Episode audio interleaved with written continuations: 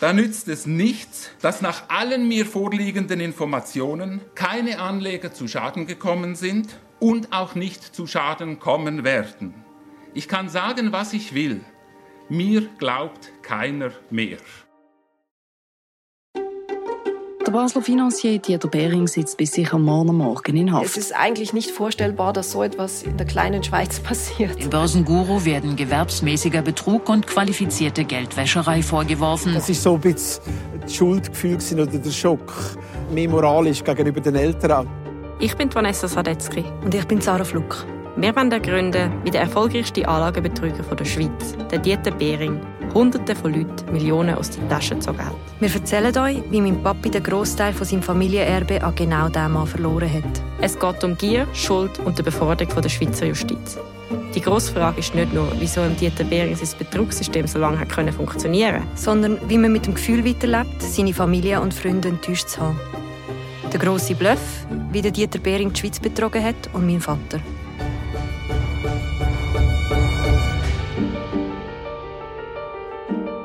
Episode 4 Bering, der Blender.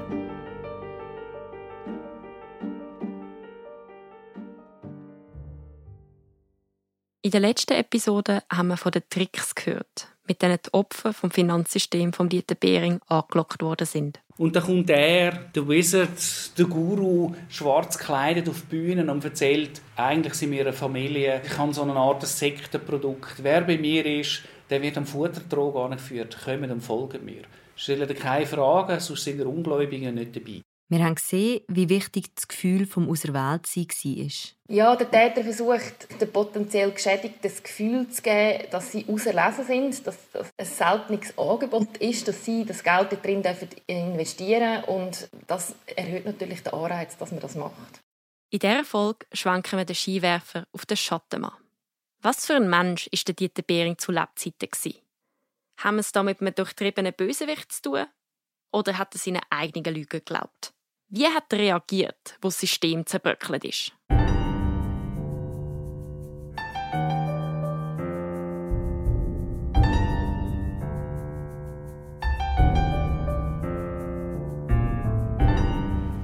Gross, mysteriös und ein guter Verkäufer.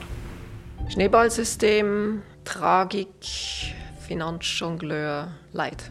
Aufblasen, eitel, Betrüger. Es sind oft die gleichen Wörter, mit denen der Dieter Behring von Menschen beschrieben wird, die mit ihm und seinem Fall zu tun haben. Wir versuchen in dieser Folge mit ihrer Hilfe zu ergründen, wer die Person hinter dem Finanzbetrugssystem war. An was hat der Börsenmessias selber geglaubt? An das Gleiche wie seine Jünger oder etwas ganz anderes?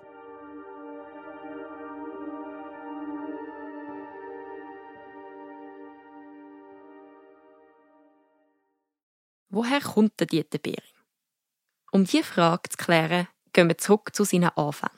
Wir werfen einen Blick in seine Kindheit und Jugend. Auf die Welt kam Dieter Behring im Frühling 1955 in Solothurn als einziges Kind von einem deutschen Handwerksmeister und einer Hausfrau. Die ersten 15 Lebensjahre hat er in Olten, aber auch in Deutschland und im Elsass verbracht. Wie er oft in Interviews erzählt hat, ist der Drang, Geld zu vermehren, schon früh ein Bestandteil von seinem Leben gewesen. Mit 16 fängt er in Basel eine Lehre als Chemielaborant bei der Siba Geigi, der heutigen Novartis, an. Dort schafft er bald als Manager. In dieser Zeit fängt er aber auch an, an der Börse riskant zu handeln. Mit 18 gewinnt er mit hochspekulativen Börsengeschäften 180.000 Franken. Doch das Geld ist schnell wieder weg. Mit 20 verspekuliert er sich so fest, dass er eine halbe Million Franken Schulden anhäuft. Seine Familie hat ihm aus dem Konkurs heraushelfen. Die Versagergeschichte hatte Dieter Behring für sich zu nutzen gewusst. Er hat sie einfach in eine Heldengeschichte umdichtet. Weil er so schmerzhaft erfahren hat, wie man sich an der Börse verspekulieren kann, hat er alles daran gesetzt, so viel Sicherheit wie nur möglich in seinem Anlagensystem einzubauen. Eine glatte Lüge. Bis zu 800 Millionen Franken bleiben bis heute verschwunden. Wie man heute weiss, hätte Dieter Behring schon lange vor seinem Aufstieg und Fall als Finanzguru Geld gestohlen. Die Geschichte hätte Dieter Behring natürlich nicht öffentlich erzählt. Es ist eine Betrügerkarriere. Ein Lebenslauf von einem kleinen Fisch, der zu einem Finanzhai geworden ist. Der Dieter Behring ist schon vor dem Jahr 2003 Mal mit eigenen Finanzfirmen Konkurs gegangen. Das allein ist nicht kriminell. Aber es hilft nicht gerade beim Thema Glaubwürdigkeit. Einen solchen Fall schauen wir uns gerade an. Wir gehen zurück ins Jahr 1986. Der Dieter Behring hat mit 31 seine eigene Firma gehabt, die Creative Financial Consult AG. Die hat bis zu 8% Rendite für Anleger versprochen und 10 Millionen Kundenanleihen gesucht.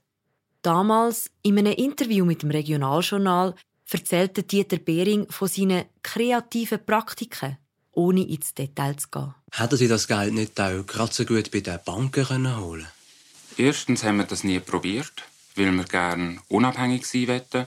Wir haben eben doch einige Ideen, die kreativ sind, wie unser Firmenname auch sagt. Damals haben sich nicht genug Leute finden lassen, die in die Firma mit der kreativen Anlagestrategie investieren wollten. 1987, ein Jahr nach dem Konkurs von seinem Unternehmen, hat sich der Dieter Behring schon wieder gefangen und einen prestigeträchtigen Job ergattert. Der Dieter Behring ist General Agent, also Hauptverkäufer, bei der Union Lebensversicherung geworden.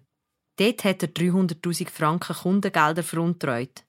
Er hätte das Geld an die Union weiterleiten macht das aber nicht. Er stillt's. Die Verantwortung für die Veruntreuung hätte sein damaliger Arbeitgeber müssen übernehmen. Der Dieter Behring ist ohne Anzeige davongekommen. Wieso hat niemand Dieter Behring nach seinen ersten krummen Touren gestoppt? Der Jurist Peter Zielmann vermutet in seinem Buch Der Börsenguru, dass die Finanz- und Versicherungsinstitutionen, für die er geschafft hat, ihr Image haben schützen und darum nie Strafanzeige gegen Dieter Behring erstattet haben. Am Dieter Behring seine Vergangenheit deutet darauf hin, dass wir es bei ihm mit einem Menschen zu tun haben, der immer wieder bewusst Gesetz gebrochen hat und versucht hat, damit davonzukommen. Auch die Journalistin Carmen Schirm-Gasser schätzte Dieter Behring so ein, dass er seine Opfer ganz bewusst hinters Licht geführt hat. Er hat schon sehr die Aura eines Finanzgenies ausgestrahlt. Also er war bemüht, diese Aura auszustrahlen. Der Journalist Christian Mensch vermutet eher, dass der Dieter Behring seinen eigenen Lügen verfallen ist. Ja, dass er bis zum bitteren Ende glaubt hat, er sei unschuldig. Das ist schon möglich, dass er wirklich am Schluss das Gefühl hat, er hat ja gar nicht gemacht. Wahrscheinlich ist er der Meinung, dass er völlig schuldlos ist. Die Umstände und was weiß ich, der Geier. Aber er sicher nicht. Es ist auch nicht wahrscheinlich, dass er mit einem grossen Masterplan antreten ist. Möglicherweise ist er selber relativ verblüfft gewesen, wie das funktioniert. Und dann ist er im Zugzwang. Schneeballsysteme sind häufig nicht von Anfang an so konzipiert, sondern sind häufig so, dass jemand etwas verspricht, was er eigentlich halten kann. Und dann soll er das einlösen kann eigentlich nicht, aber er hat ja neues Geld akquiriert und dann nimmt das von dort und stopft mit dem das Loch und denkt, ja, ich kann ja, aber das nächste Mal, oder? Das sind ja wie die, die spielen. Das sind ja Spieler, die sich verzocken, die sich dann verschulden und das Gefühl haben, jetzt lehne ich nochmal Geld und mit dem mache ich dann den Big Bang und dann kann ich alle Schulden zurückzahlen. Und so wird eigentlich das Elend immer größer und die Parallelwelt wird immer größer und es ist dann eben ein Schneeballsystem und es wird alles größer und wird alles noch größer und alles noch größer. Wir weiß auch von Fällen, wo dann die Betrüger eigentlich froh wären, es würde aufplatzen. Und sie wundern sich, warum dass es nicht aufplatzt.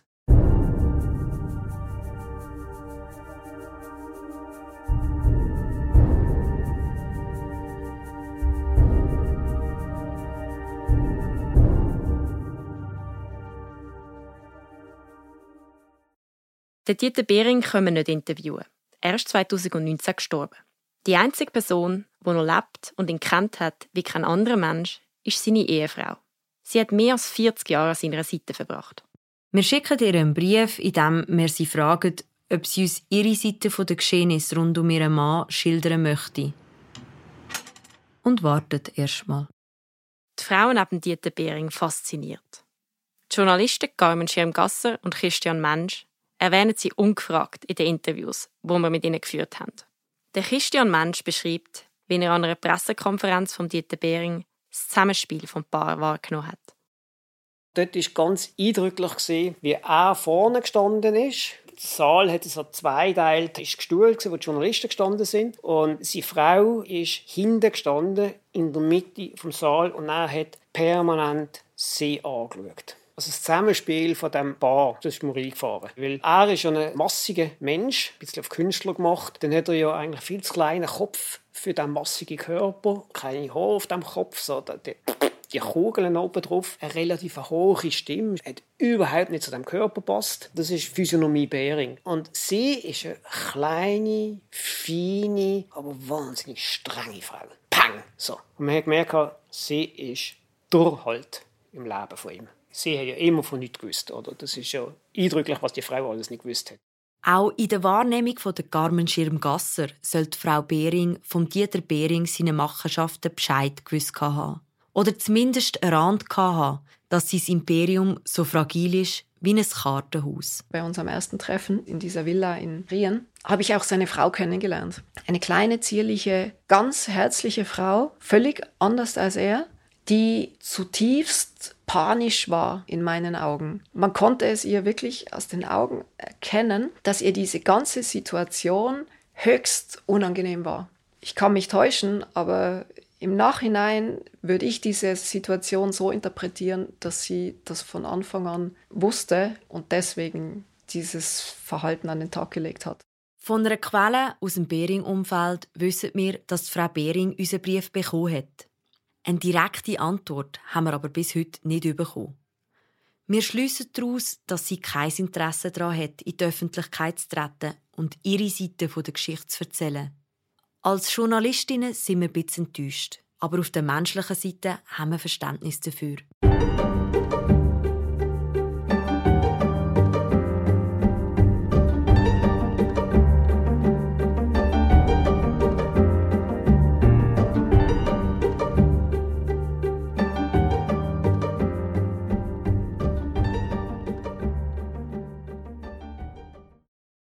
Mehr über Dieter Behring als Mensch zu erfahren, gehen wir zu dem Moment zurück, wo er das erste Mal unter Druck geraten ist. Dort, wo sein System unter den Augen der Öffentlichkeit die ersten Riss bekommen hat. Zum ersten Mal kritisch über Dieter Behring sein Finanzsystem berichtet, hat die Journalistin Carmen Schirmgasser. Und zwar in der Bilanzausgabe vom September 2003. Wir haben schon in der Episode 3 gehört, wie sie die Verkaufstaktiken von Dieter Behring erlebt hat. In ihrem Artikel, der nach dem Treffen mit dem Dieter Behring publiziert worden ist, schreibt Carmen Schemgasser konkret, die Performance seines Hedgefonds, rund 60 Prozent pro Jahr, ist seiner Ansicht nach nicht erklärungsbedürftig. Schlechte Transparenz für einen Mann, der seinen Hedgefonds im großen Stil unter die Leute bringen will. Ich habe dann gewisse Hedgefonds vorgestellt. Ich habe dann auch Dieter Behring vorgestellt, ganz ein neuer Hedgefondsmanager, den man bislang nicht kannte, dessen Abschlüsse aber auch nicht testiert sind. Man nicht weiß, wie sein Handelssystem funktioniert, das Ganze eine Blackbox ist und ich deswegen anrate, die Hände wegzulassen.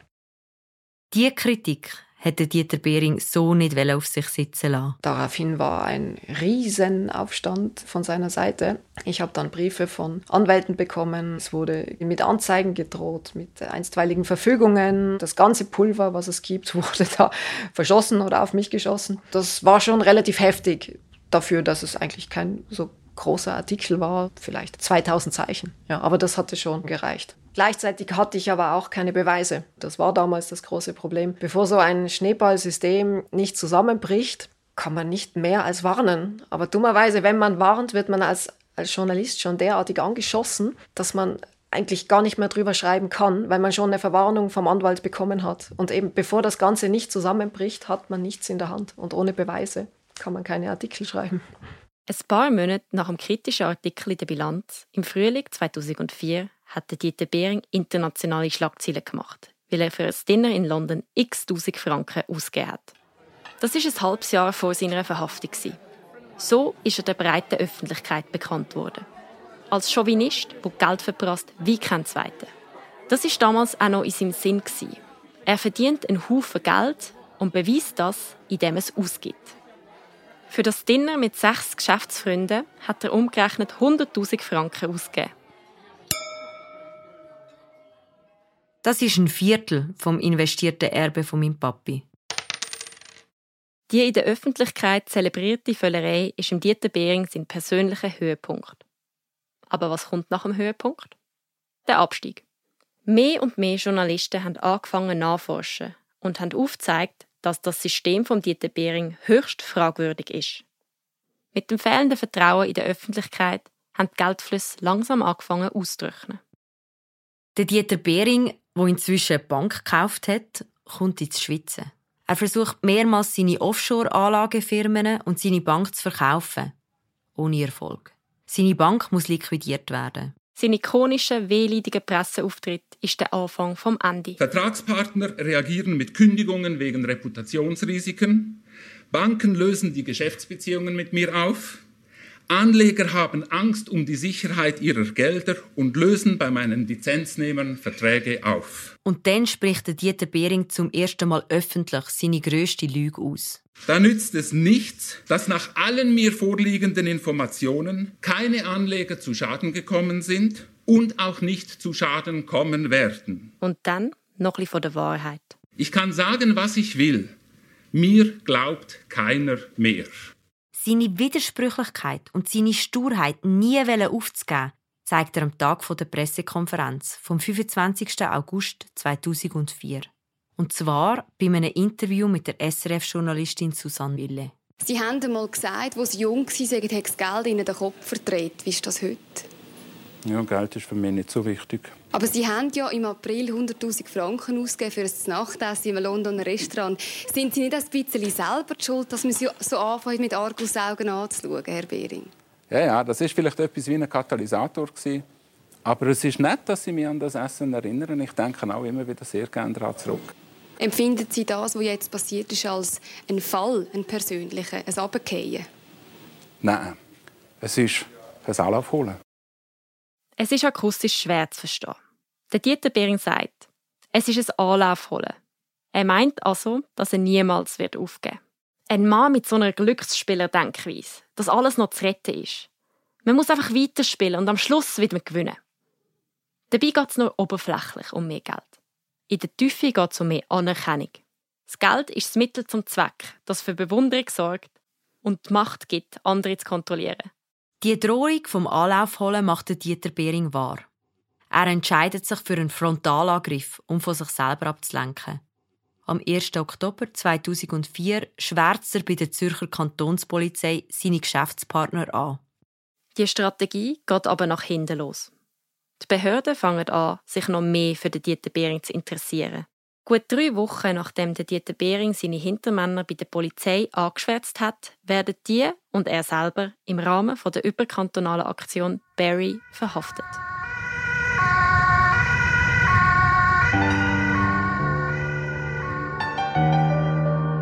Die Geschichte könnte hier enden. Der Bösewicht und viele von seinen Handlangern werden verhaftet. Die Hoffnung ist, dass das Gericht jetzt zügig für Gerechtigkeit sorgen werden. Dem ist aber nicht so. Was für die Geschädigten folgt, ist kaum zu glauben. Mehr in der nächsten Episode von «Der grosse Bluff», wie der Dieter Behring die Schweiz betrogen hat und mein Vater. Ihr findet alle Folgen jetzt schon überall dort, wo es Podcasts gibt und auf den Webseiten und den Apps von allen Tamedia-Titeln. Mehr Inhalt rund um den Dieter Behring findet ihr verlinkt im Episodenbeschrieb. Der grosse Bluff ist ein Podcast von Tamedia. Redaktion, Recherche und Storytelling von Sarah Fluck und Vanessa Sadetzky. Der Podcast ist auch unterstützt worden durch den Förderpreis Katalysator von der Stiftung Radio Basel. Mitproduziert und gestaltet haben der Christian Weber, der Salomon Baumgartner und der Tobias Fluck. Musik komponiert haben die Sapphire Studios. Wenn ihr Fragen habt, dann folgt mir, Sarah Fluck, oder der Vanessa Sadetzky auf Twitter oder LinkedIn oder schreibt ein Mail an podcast.media.ch.